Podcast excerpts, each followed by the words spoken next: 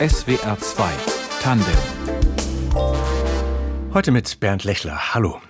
Ein Armer, der aus Hunger Brötchen stiehlt, landet im Gefängnis, weil er die Geldstrafe nicht zahlen kann. Ein Reicher, der den Staat durch Steuerhinterziehung um Millionen prellt, wird auf Bewährung verurteilt und kann wieder nach Hause gehen. Kein plattes Klischee sozialer Ungerechtigkeit, sondern erschreckende Realität. Für sein Buch Vor dem Gesetz sind nicht alle gleich hat sich der Jurist und Journalist Ronen Steinke in Gerichtsverhandlungen gesetzt, hat Strafjustizanstalten besucht und Studien ausgewertet, mit dem Ergebnis, in deutschen Gerichtssaalen herrscht Klassenjustiz und das fordert er muss sich ändern. Und jetzt ist er uns live aus Berlin zugeschaltet. Willkommen bei Tandem, Ronen Steinke. Schönen guten Abend. Sie haben viele solcher Beispiele für Ungerechtigkeiten oder überzogene Strafen zusammengetragen. Ähm, Welches ging Ihnen besonders nach, damit wir es uns vorstellen können, oder war besonders exemplarisch? Ja, also ein Fall, der mich lange nicht losgelassen hat. Ähm, ich habe in einem Gerichtssaal zugesehen, wie eine 76 Jahre alte Frau angeklagt wurde. Der Vorwurf war, sie hat drei Kerzen in einem Supermarkt gestohlen in der Adventszeit. Das hat sie dann auch begründet, das hätte sie gebraucht für den Adventskranz. Die Frau hat alleine gelebt, ja, von einer kärglichen Rente und ja, offensichtlich körperlich diverse Probleme und das war sozusagen am Ende des Monats, als ihr Geld alle war. Und dann beginnt der Prozess und die Frau wird, wie es immer ist, nach ihren Personalien gefragt, nach ihrem Namen. Und man merkt, sie hört nicht, sie versteht nicht, was man ihr sagt. Und dann steht sie auf und geht immer näher an die Richter ran. Es wird gebrüllt, damit sie überhaupt irgendetwas verstehen kann. Das ist also eine ganz unwürdige Situation. Und mhm. irgendwann fragt dann die Richterin, sagen Sie mal, wie viel Geld haben Sie eigentlich im Monat? Das kann die Schuldige nicht beantworten. Und dann erhebt sich, das hat mich wirklich schockiert, im Zuschauerraum ein Mann und antwortet der Richterin, ja, so und so viel verdient ihr. Fragt die Richterin, äh, wer sind Sie denn? Was antworten Sie denn hier? Sie haben auch hier nichts verloren. Dann sagt er, doch, doch, ich bin der Betreuer. Das heißt, ja, ich als Jurist, bei mir gehen sofort die Alarmlampen an. Das heißt, dass der Sozialstaat ihr einen Betreuer beigeordnet hat, weil sie es nicht schafft, ihren Alltag selber zu meistern. Ja, so, so die normalen Handyverträge, die normalen mhm. Behördengänge kriegt sie nicht hin. Aber dennoch saß sie in diesem Gerichtssaal konfrontiert mit einem solchen Vorwurf alleine, ohne Anwalt.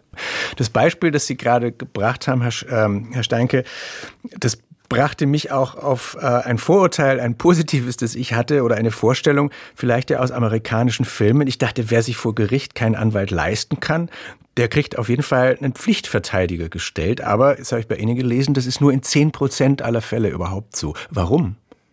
Ja, tatsächlich. Im Gesetz steht bei uns nur, wenn die Tat besonders schwer wiegt, die einem vorgeworfen wird, wenn es mhm. also was richtig ja, Gewaltiges ist oder wenn es ein besonders komplizierter Fall ist. Und das bejahen die Gerichte nur in den seltensten Fällen. In aller Regel sagen die Gerichte, du kannst dich doch selber verteidigen das ist doch alles nicht so schwierig. Und dann sitzen da ja, Menschen in schwarzen Roben, reden in ihrer sehr eigenen Sprache. Ich bin ja selber Jurist, ich weiß, wie viele Jahre man studieren muss, um da diese unsichtbaren Regeln eines Gerichtssaals zu meistern. Und dann sitzen denen gegenüber Normalbürger, die natürlich da nicht orientiert sind und dann natürlich nicht mitreden können. Und das sind Situationen, also ich tue mir sehr schwer zu sagen, dass das ein fairer Prozess sein kann. Sie haben ich finde, das Buch, ist nicht fair. Ja, also Sie haben auch Beispiele äh, beobachtet im Gerichtssaal mit Angeklagten, bei denen das dann tatsächlich einen großen Unterschied gemacht hat fürs Ergebnis. Vielleicht erzählen Sie noch eins.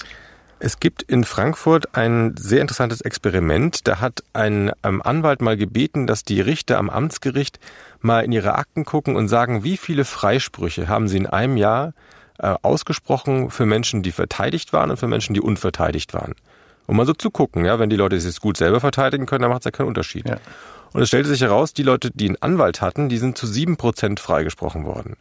Und die Leute, die keinen Anwalt hatten, sind so gut wie gar nicht freigesprochen worden. Da gab es keine Unschuldigen anscheinend. Also da merkt man schon den Unterschied. Und Sie schildern auch den Fall zum Beispiel eines obdachlosen Litauers, der kaum Deutsch spricht und den der Richter dann belehrt, ihm werde ohne Antrag kein Verteidiger beigeordnet. Was ja heißt, es steht ihm einer zu, er muss es nur sagen. Aber das kann ja. der Mann gar nicht verstehen. Heißt das, man versucht ihm tatsächlich sein Recht vorzuenthalten? Das ist nicht gewünscht? Man formuliert in dem Fall ganz bewusst so umständlich, ja, mit so einer doppelten Verneinung, dass es kein normaler Mensch auf Anhieb verstehen kann. Das kann ich mir nicht anders erklären als mit einem gewissen Maß an Perfidie.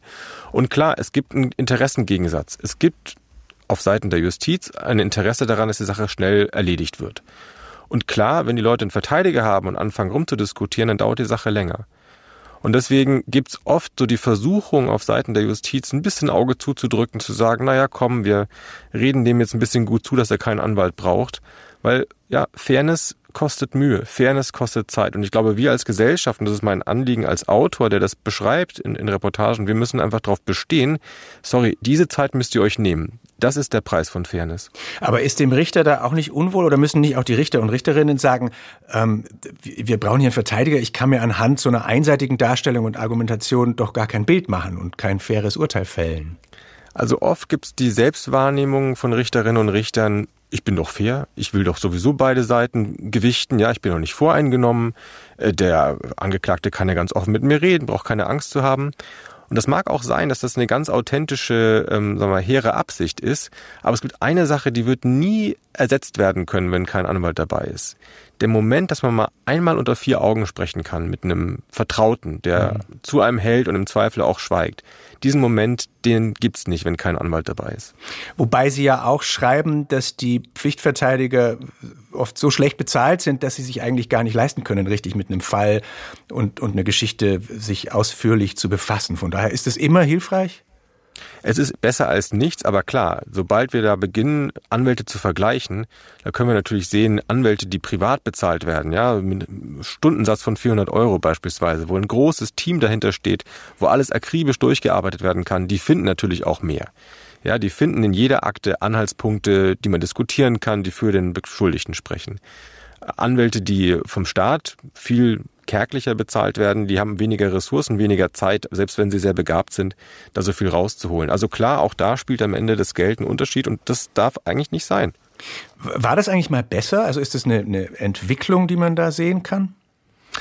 Ähm, es ist in Deutschland, jetzt gibt es nicht eine Zeit, wo es mal besser war, aber der große Vergleich ist unsere Nachbarländer. Ja. Es gibt viele Länder um, rund um uns herum in Europa, die zeigen, dass es besser geht. Und das sollte uns mal die Fantasie anregen. Es ist natürlich teuer, wenn man sagt, jeder, der angeklagt ist, der hat das Recht auf einen Verteidiger auf Staatskosten. Klar reden wir da über ja, große Beträge. Aber Polen leistet sich das. Frankreich leistet sich das. Italien leistet sich das rund um uns herum sind europäische Länder, die einsehen, dass das eine Grundvoraussetzung eines fairen Prozesses ist. Nur Deutschland geizt hier und lässt damit zu, dass im Gerichtssaal der Kapitalismus tobt.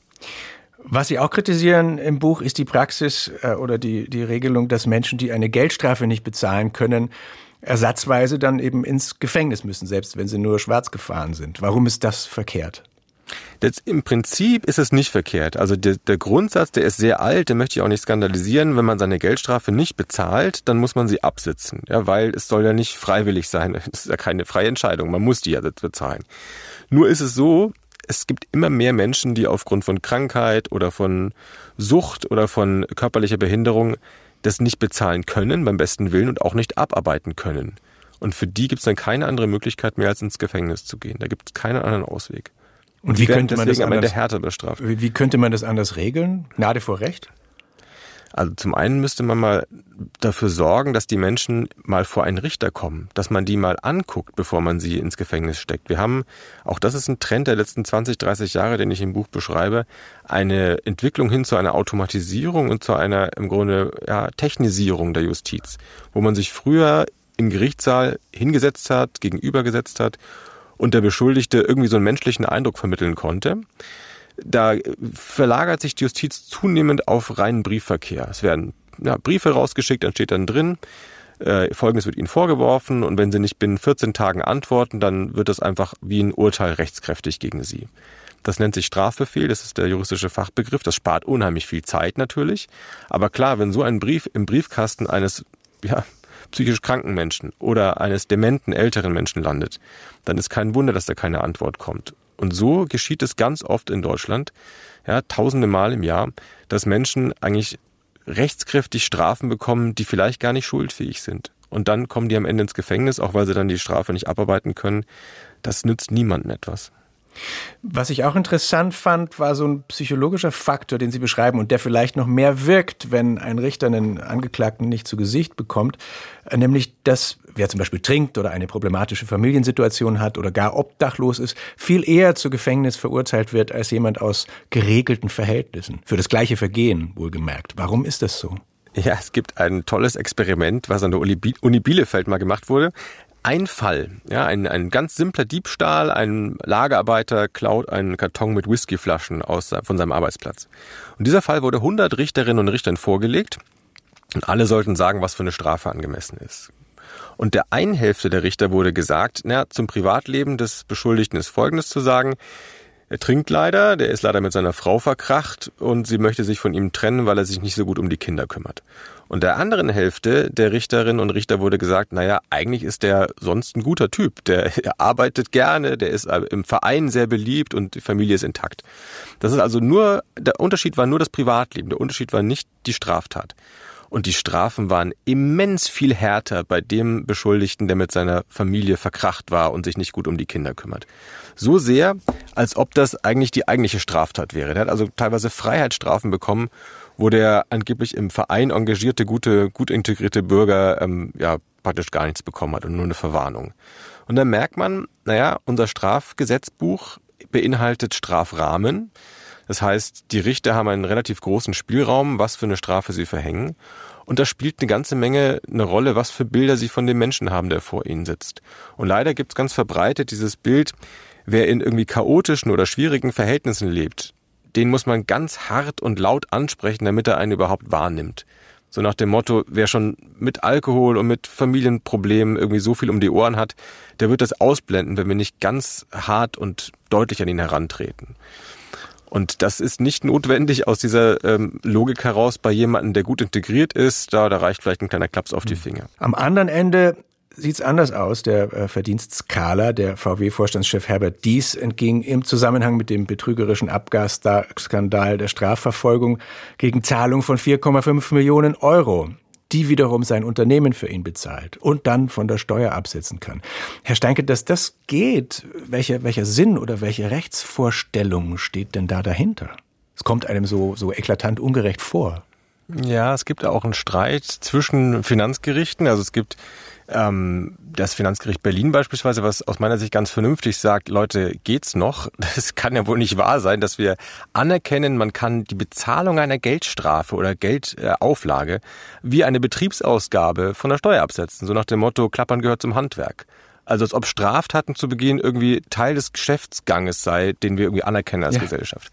Und ähm, das ist aber dann von der höheren Instanz, also von Bundesfinanzhof, zurückgewiesen worden, der sagte, na ja, gut, das ist alles Teil, da müssen wir ein bisschen drüber hinwegsehen, ähm, des, des, der Art, wie man, wie man Geschäfte macht. Also ich glaube, wenn da die Justiz selber nicht das korrigiert, dann müsste man das Gesetz ändern, um das klarzustellen, dass das nicht äh, durchgehen kann. Wie profitiert man noch, wenn man sozusagen mit Geldreserven vor Gericht steht? Ähm, zum Beispiel, wenn es um die Kaution geht, ja, also wenn man, wie Herr Uli Hoeneß beispielsweise, der Bayern-Boss, ähm, mhm. der ähm, wo aufflog, dass er mehr als 20 Millionen Euro ähm, an einer Steuer vorbeigeschleust hatte oder von der Steuer vorenthalten hatte. Als der dann verhaftet wurde und dann die Gefahr im Raum stand, der könnte ja jetzt türmen, jemand, der so gut vernetzt ist international, der steigt schnell in den nächsten Jet und ist über alle Berge. Dann wurde der also erstmal in Untersuchungshaft genommen, um ihn festzuhalten. Aber das hat ein paar Stunden gedauert. Der hat fünf Millionen Euro hingelegt, Kaution, und konnte wieder frei. Und das ist gar kein Problem, weil fünf Millionen Euro erstens im im Verhältnis zu dem Geld, um das es allein schon bei seinem Delikt ging, ist also eine winzig kleine Summe. Und, ähm, und zweitens ist eine, ein Geld, was er zurückbekommt. Der muss nur ein Pfand hinterlegen. Und das ist ein Prinzip, ein Angebot, ein freundliches, was ja, gut verdienende oder also normal verdienende oder schlecht verdienende äh, Menschen gar nicht erst äh, gemacht bekommen. Sie haben auch ein Beispiel im Buch, ähm, da ging es dann, glaube ich, darum, dass halt, was, was ein guter Anwalt auch ausrichten kann, ähm, die, die das Gericht so mit Akten zuschütten, dass die quasi die, die Hände strecken. Also es gibt in Berlin einen, einen schönen Fall eines ähm, Jugendlichen, der bei einer Demo in der kleine Rangelei sich hat verwickeln lassen und dann gab es ein bisschen Ärger mit der Justiz ein ziemlich alltäglicher Fall. Aber das Besondere an diesem Fall ist, er hatte reiche Eltern. Und sein Vater hat dann einen der besten Anwälte aus Köln, ja, jemand, der 400 Euro die Stunde abrechnet, ähm, engagieren können. Und der hat dann als allererstes mal einen mehr als 20-seitigen Schriftsatz an die Staatsanwaltschaft Berlin geschickt, was das alles, was daran alles falsch sei und man müsse das nochmal nachermitteln. Und das ist ja klar, wenn man sowas als Staatsanwaltschaft bekommt, dann ahnt man, dass es nicht das letzte äh, Schriftstück ist, sondern dass vielleicht der nächste Brief dann doppelt so lang oder dreimal so lang wird. Und die, die Anwälte haben einen langen Atem. Solange jemand zahlt, können sie so viel schreiben, wie man, ja, wie man möchte. Die Staatsanwaltschaft hat nicht unendlich viel Zeit. Die muss Prioritäten setzen, die muss auch andere Sachen abarbeiten, Sachen, die womöglich wichtiger sind. Und so kommt es, dass dann die Bereitschaft wächst, bei so einem Fall vielleicht ein Auge zuzudrücken. Und es ist nicht überraschend, der wurde eingestellt. Diese, diese Ungleichbehandlung von Arm und Reich, liegt die denn vor allem an den Gesetzen? Ist es dem eingeschrieben? oder daran, wie die Gerichte die Gesetze anwenden? Oder vielleicht auch aus Finanzmangel ja. an, wie sie sie anwenden müssen? Ich glaube, es liegt ähm, nicht nur an den Gesetzen. Gesetze sind interpretierbar auf verschiedene Weisen. Ich glaube, es liegt stark an einem Zeitgeist, der sich auch in der Justiz niederschlägt, den ich mal so beschreiben würde, reißt euch mal alle zusammen, jeder ist seines Glückes Schmied, äh, wir haben hier keine äh, Geduld für irgendwie ähm, Rumgejammer. Mhm. Das ist ja so ein bisschen ein hartherziger Geist, der zugenommen hat in den letzten 20, 30 Jahren. Ja, gleichzeitig mit Sozialabbau und mit so einer Verunglimpfung von einem Nanny-State. Also und das, ähm, ja, ich habe es einmal im Gerichtssaal erlebt, dass eine Staatsanwältin zur Beschuldigten sagte, es reißen sich mal zusammen. In ihrem Alter hatte ich schon zwei Staatsexamina. das ist so diese Härte. Ähm, mm. Und das bedeutet dann auch, dass man sich gar nicht vorstellen kann, wenn Leute einen Brief bekommen von der, von der Justiz, dass die einfach überfordert sind, sowas zu lesen und zu verstehen. Da wird dann einfach erwartet von Menschen, naja, pff, komm doch klar, guck halt, wie du klarkommst, guck, wie du dir irgendwie Rechtsrat organisierst. Aber dass eine alleinerziehende Mutter, jemand, der von Hartz IV lebt, der wirklich kämpfen muss für seinen Alltag, dass der es nicht hinbekommt, da mal kurz irgendwie Behördensprache zu verstehen und sich ganz schnell einen Anwalt zu besorgen, diese Lebenswelt, die ist der Justiz zunehmend fremd oder der begegnet sie mit abnehmender Empathie. Hm. Vor dem Gesetz sind nicht alle gleich. Ähm, wie kamen Sie auf das Thema? Also Sie, Sie beschäftigen sich mit, mit juristischen Dingen äh, jeden Tag, aber gab es einen konkreten Anstoß zu dem Buch? Oder ist Ihr Fass übergelaufen? Ja, also es ist etwas tatsächlich, was ähm, den Menschen, die in der Justiz arbeiten, und ich bin selber Jurist, viele meiner Freunde sind Richter, ähm, Rechtsanwälte, was denen eigentlich vertraut ist, was eigentlich auch schon bekannt ist. Ja, also das ähm, es gibt sogar Menschen, die machen als Referendar, also als Auszubildende in der, in der Justiz, Station bei der Staatsanwaltschaft und sagen dann, um Gottes Willen, da möchte ich, da möchte ich schnell weg, weil da hat man ja letztlich den ganzen Tag lang nur arme Leute vor sich. Man macht so eine Art Armutsbestrafung. Das ist also den Menschen, die da arbeiten, bewusst, aber es wird verdrängt und man geht dann schnell über zu Dingen, die mehr Freude machen und die irgendwie auch in der Öffentlichkeit schöner, äh, schöner aussehen und auch muss man leider sagen, die Öffentlichkeit, die Medien fokussieren sich auch viel lieber auf die spektakulären großen Verfahren, auf große Gewalt, wo es eindeutig ist, da ist ja das Böse äh, vor Gericht. Und da ist es also kein Zweifel, ob die Justiz auf der richtigen Seite steht. Und leider gibt es zu wenig Interesse an dem, was eigentlich das Alltagsgeschäft der Justiz ist oder jetzt mal als Bürger gesprochen, was eigentlich unsere ja, unsere Justiz den ganzen Tag lang macht. Ja, zu 60 Prozent sind die Strafverfahren, die geführt werden, äh, Diebstahlsverfahren. Und zwar in der Regel nicht, wo ein Auto gestohlen wird oder etwas anderes Großes, sondern einen Lippenstift oder zwei Kürbiskernbrötchen. Also Diebstähle, wo jemand nicht reich wird, sondern arm bleibt. War dann diese ganze Recherche, ich habe ja schon gesagt, Sie waren bei Gerichtsverhandlungen dabei, Sie haben wirklich statistischen, Statistiken und Untersuchungen gewälzt und sich auch Gefängnisse angeschaut. Ähm, war, war das insgesamt, selbst für Sie als Fachjournalist, eine desillusionierende Erfahrung? Also ich habe ein Erlebnis gehabt, da war ich im Gefängnis in, J in Plötzensee in Berlin. Es ist ein sehr, sehr altes, verwittertes, runtergekommenes Gebäude aus dem 19. Jahrhundert, was wirklich so ein, so ein, Gefängnis, wie man sich also in alten Filmen vorstellt. Und das ist sehr, sehr groß. Das ist so groß wie das ganze Rathaus von Berlin. Ja, ein Backsteinklotz. Und das ist von oben bis unten auf drei Etagen voll mit Menschen die allesamt nur wegen Geldstrafen da sitzen. Das heißt, ein Richter hat bei jedem von ihnen festgestellt, die Tat, die sie begangen haben, ist nicht so gewichtig, dass sie wirklich eine Haft verdienen, sondern es genügt eine Geldstrafe. Und trotzdem sitzen die da alle, weil sie es nicht fertig bekommen haben, das Geld zu bezahlen. Und die allermeisten sind psychisch krank, zwei Drittel von ihnen sind von Alkohol oder Drogen abhängig.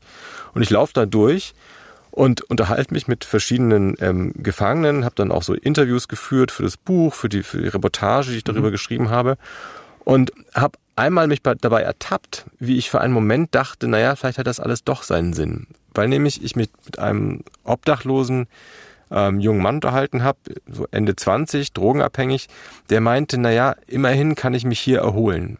Immerhin habe ich hier im Gefängnis mal ein bisschen meine Ruhe und kann, kann so, sozusagen auch gesundheitlich mich ein bisschen ähm, mich ein bisschen regenerieren. Es gibt da Ärzte, alles Dinge, die es auf der Straße draußen in seiner Drogenszene nicht gibt. Und der hat eigentlich zugegeben, dass er so ein bisschen freiwillig ins Gefängnis gegangen ist. Und das war schon ein Moment, da war ich kurz davor zu sagen, naja gut, also dann, dann sehe ich ja doch auch irgendeinen Sinn davon und vor allem im Winter, wenn Obdachlose ins Gefängnis gehen, bis mir klar geworden ist, was ich da eigentlich gerade gedacht habe. Ja, was heißt es für unsere Gesellschaft, wenn wir im Winter oder in harten Lebenssituationen Obdachlosen keine besseren Angebote machen, als in den Knast zu gehen. Ja, wir haben Obdachlosenunterkünfte in unseren Städten, die praktisch in allen Großstädten überfüllt sind, die heruntergekommen sind, wo es oft irgendwie mehr Bettzimmer gibt und mhm. wo es nachts nicht ruhig ist. Und ja, klar, in so einer Situation gewinnt dann plötzlich der, der Knast äh, im Vergleich irgendwie, ja, hat dann seine Vorzüge. Das ist aber etwas Schlimmes für unsere Gesellschaft. Am Ende Ihres Buchs, Herr Steinke, vor dem Gesetz sind nicht alle gleich, haben Sie 13 Verbesserungsvorschläge aufgeführt. Nummer eins ist, jeder Mensch vor Gericht braucht einen Anwalt, wirklich jeder. Über das Thema haben wir schon gesprochen, aber vielleicht noch mal kurz, warum ist das der wichtigste Punkt? Es ist nicht einfach, sich zu verteidigen. Es ist nicht einfach zu verstehen, was diese ganzen juristischen Begriffe bedeuten. Zueignungsabsicht, Steuerungsfähigkeit und so weiter. Und äh, wer da nicht die Chance hat, ja, dass ein Fach, Fachfrau, Fachmann an seiner Seite ein bisschen guckt, was für ihn spricht, der wird nicht zu seinem Recht kommen. Punkt 5 greife ich mal noch raus. Auch Top-Anwälte müssen Arme verteidigen. Wie soll das gehen?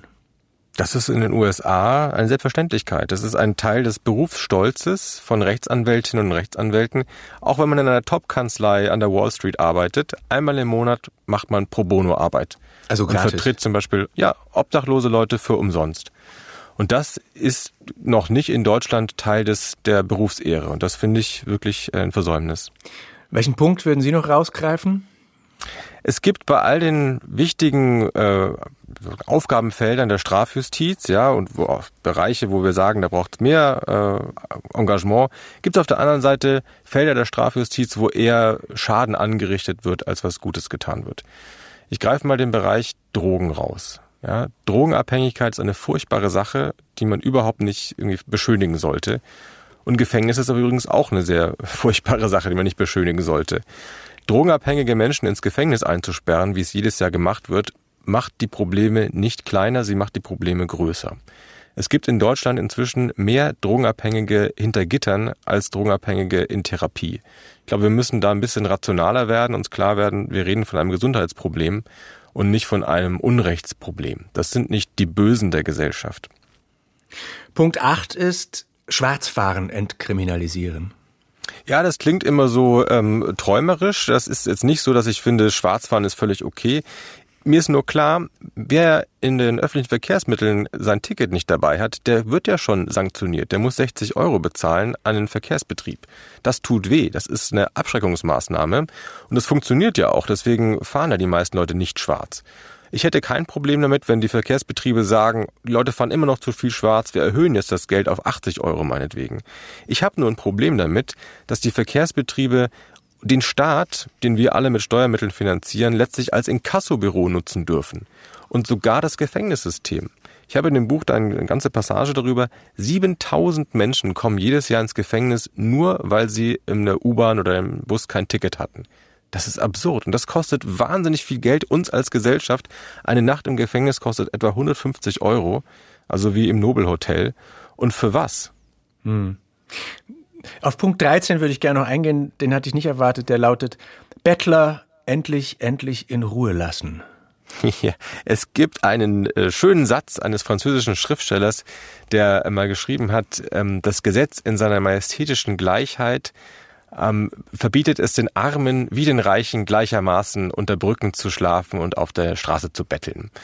Und das ist, glaube ich, genau das Ding. Also ähm, die, dieses Verbot, ja, das ist eins, was sich rein gegen Arme richtet. Wir als Gesellschaft verfolgen heute mit Kommunalsatzungen, teilweise richtig mit Polizei, auf jeden Fall mit Ordnungsamt, Menschen, die einfach nur die Hand aufhalten und um Almosen bitten und verbannen sie eigentlich aus unserem Stadtbild, als ob sie ähm, störend wären. Dabei gehören sie zur Gesellschaft.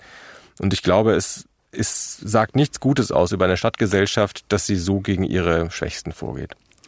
Und wir haben das, äh, die, diese unterschiedliche Behandlung äh, vor Gericht auch offenbar insgesamt äh, gar nicht auf dem Schirm, obwohl wir über Diskriminierung im Bildungsbereich reden und über eine Zwei-Klassen-Medizin, aber nicht eben über eine zwei oder sonst wie viele Klassen Gesellschaft. Warum ist das so ein blinder Fleck offenbar? Äh, Justiz, Entschuldigung. Ja, Warum ist das also, so ein blinder Fleck?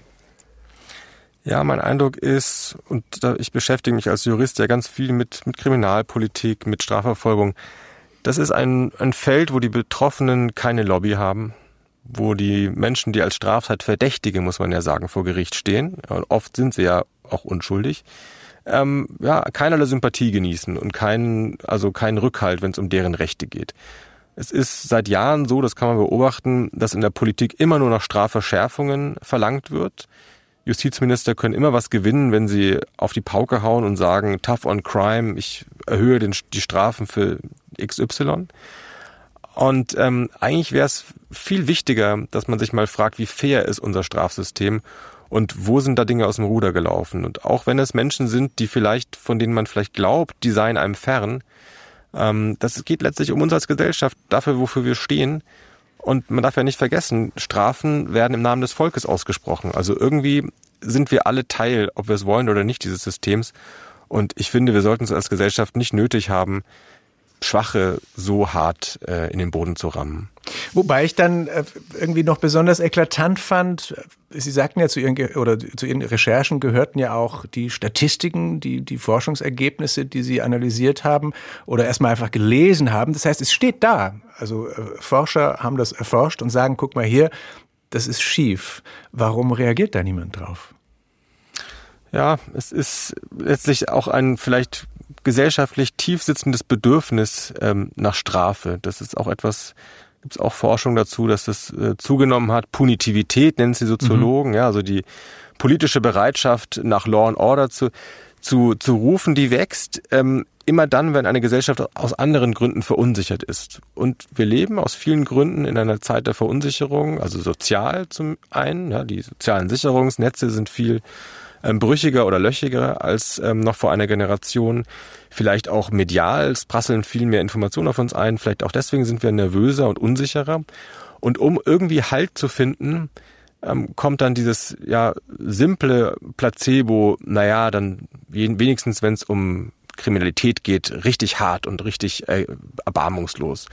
Und das ist nicht rational, das ist eher sozusagen tiefenpsychologisch. Ähm, aber dagegen müssen wir anarbeiten. Da müssen wir die Rationalität dagegen stärken und ich finde auch die Fairness und das Mitgefühl. Haben Sie denn von Richtern zum Beispiel oder von Anwälten ähm, Feedback gekriegt, Reaktionen auf Ihr Buch? Also sehr, sehr viel. Ich bin auch jetzt viel auf äh, Richterkonferenzen, auf Anwaltstagungen. Ähm, man merkt, da gibt's ein, ein gärendes, äh, sozusagen eine Unzufriedenheit, die schon lange sich aufstaut und ähm, wo jetzt eine ganze Menge Debatten äh, aufbrechen. Also ich habe äh, ja neulich bei der neuen Richtervereinigung bei der Jahrestagung unheimlichen Zuspruch ähm, bekommen für meine Forderungen. Ähm, ja, es sind teilweise Dinge, die einfach Geld kosten, die der Staat dann oder die, ja, die, die Ministerien zur Verfügung stellen müssten. Es sind teilweise Dinge, die Aufwand kosten, aber es ist ja das Interesse aller, auch in der Justiz, dass man irgendwie würdevoll und, und niveauvoll und rechtsstaatlich arbeitet und nicht runtergespart und, ähm, ja, und, und überhart. Sie haben Jura studiert, Herr Steinke, und dann auch promoviert. Heute sind Sie Redakteur bei der SZ und schreiben regelmäßig fürs Ressort Innenpolitik. Warum sind Sie denn statt Anwalt am Ende Journalist geworden? Also mein Eindruck ist, die Gerechtigkeitsfragen, um die es im Kern geht, die gehen viele Leute an und wir äh, Juristen haben oft die Angewohnheit, uns ein bisschen so zu panzern sprachlich und ein bisschen äh, unter uns zu bleiben, mhm. ähm, auch durch, ein, durch eine Fachterminologie. Und ich glaube, es ist wahnsinnig viel zu gewinnen, wenn man das öffnet, wenn man da Leute einlädt, mitzudiskutieren ähm, und letztlich ja so auch über den einzelnen Fall hinaus ähm, zu gucken, was eigentlich im Argen liegt und was eigentlich ungerecht ist. Aber das, was im Argen liegt und diese Idee der Gerechtigkeit, war das der Antrieb, ursprünglich dann Jura zu studieren? Auf jeden Fall, auf jeden Fall. Weil, also ich fand auch interessant, dass Sie, der promovierte Jurist, schreiben, viele der Ungerechtigkeiten im System, die seien Ihnen auch gar nicht so klar gewesen, sondern auch wirklich erst bei den Besuchen im Gerichtssaal so richtig deutlich geworden. Bekommt man da also als Jurastudent was, was Falsches oder Unzureichendes vermittelt? Also das war für mich jetzt der, der Realitätsschock und auch der Erkenntnisgewinn bei diesen Reportagen, die ich da in dem Buch zusammengefasst habe, dass ich ähm, eben nicht in der Rolle als Anwalt in einen Gerichtssaal gegangen bin. Denn das ist eben der, der Blickwinkel, den man als Jurist normalerweise hat. Man sieht eben nur die Fälle, wo ein Anwalt da ist. aber ja, wie soll man auch sonst auch andere sehen? Mhm. Ähm, mhm. Aber eigentlich die richtig problematischen Fälle sind die, wo kein Anwalt da ist in den Gefängnissen, wo Leute jahrelang sitzen und niemand jemand ihnen zuhört und äh, sich mal um sie kümmert. Oder in den Gerichtssälen, die 76-jährige Rentnerin, die ähm, niemand an ihrer Seite hat. Und da habe ich jetzt einfach mal die Rolle des, des, des stillen Beobachters eingenommen, mich auf die, auf die Zuschauerbänke gesetzt und eine Menge gelernt, was, glaube ich, auch für viele Juristinnen und Juristen ähm, neu ist.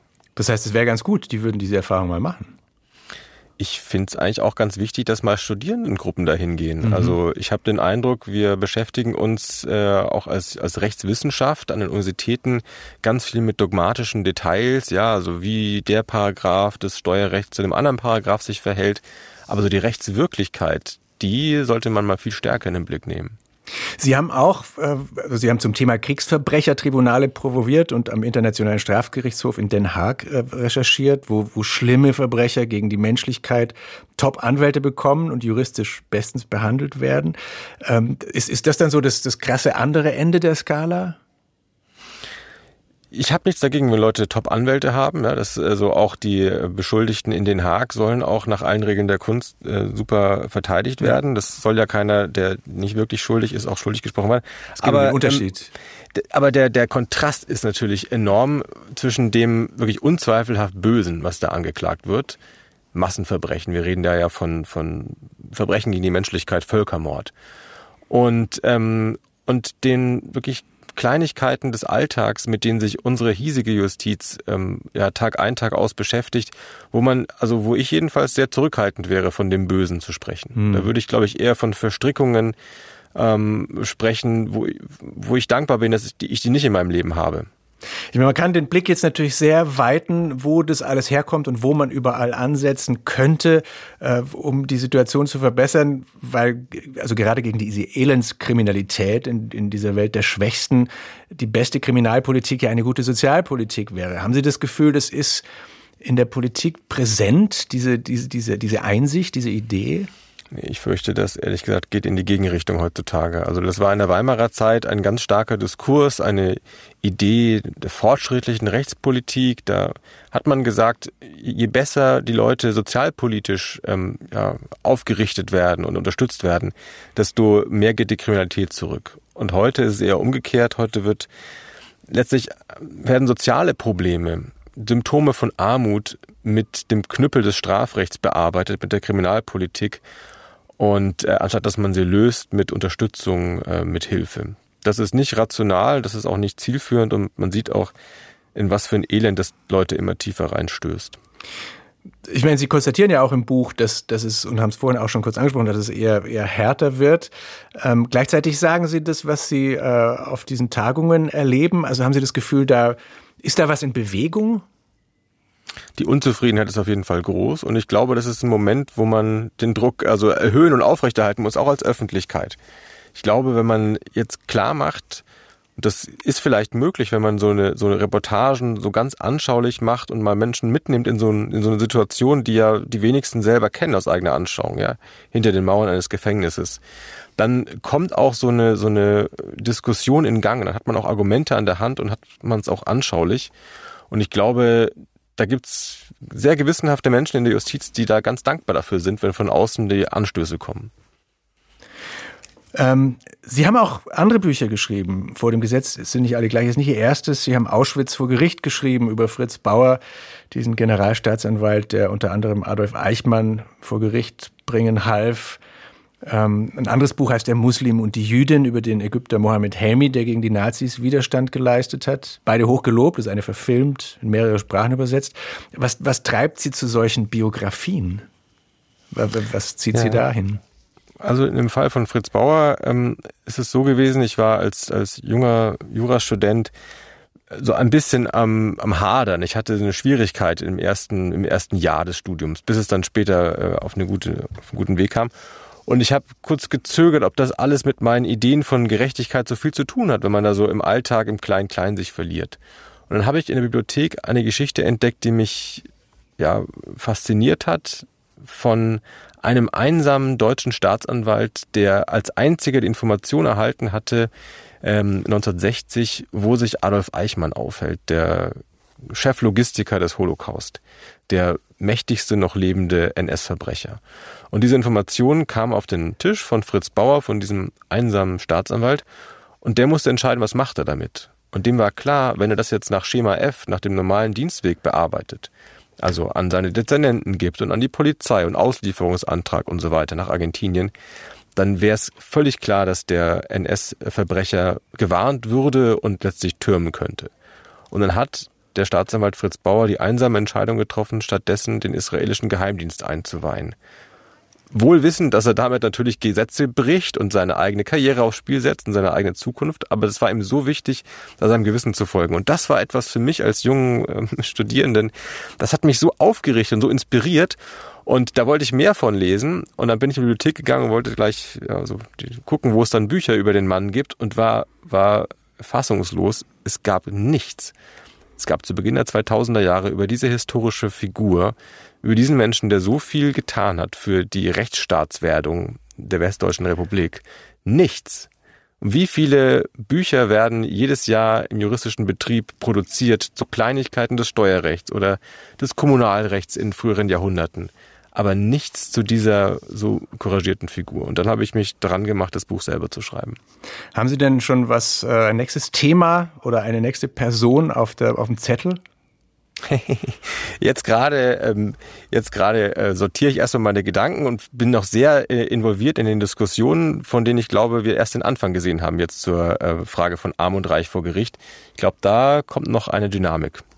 Brauchen wir denn, also ist, steckt hinter Ihrer Kritik an der Justiz schon auch eine, eine, eine selbst- oder eine gesellschaftliche Kritik, dass wir mehr Empathie brauchen mit Menschen, die in Ihren Beispielen ja wirklich auf eine geradezu unschuldige Art zum Teil kriminell geworden sind? Ich glaube, man muss sich klar machen, ähm, auch als Jurist, dass ähm, das Recht ein Instrument ist, ein Werkzeug. Ähm, mit dem man Gerechtigkeit herstellen kann, erstreiten kann. Es gibt einem also die, die Mittel an die Hand, aber dass es nicht automatisch deckungsgleich ist, Recht und Gerechtigkeit. Und ähm, es braucht ja verschiedenste Berufszweige, es braucht verschiedene Leute und es braucht auch Juristen, die sich bewusst werden, sie können da entweder dafür oder dagegen streiten, aber sie können nicht da gleichgültig bleiben. Und leider haben wir manchmal so die Mentalität in der Justiz, das hat in Deutschland auch ein bisschen eine ungute Tradition, dass man sich selber so wahrnimmt wie so ein neutraler Techniker. Ich führe doch nur Paragraphen aus, ich mache doch nur, was irgendwie da angewiesen ist. Das ist eine ganz, ganz schlechte Mentalität. Dagegen mache ich mich eigentlich stark in meinen Texten, appelliere eigentlich daran, ähm, dass, dass man ja da am, am Ziel eigentlich verpflichtet sein muss. Vor dem Gesetz sind nicht alle gleich, heißt das Buch. Untertitel Die neue Klassenjustiz, erschienen im Berlin Verlag. Danke, dass Sie in der Sendung waren. Vielen Dank. SWR 2 Tandem mit Ronen Steinke, Redaktion Nadja Ode. Ich bin Bernd Lechler.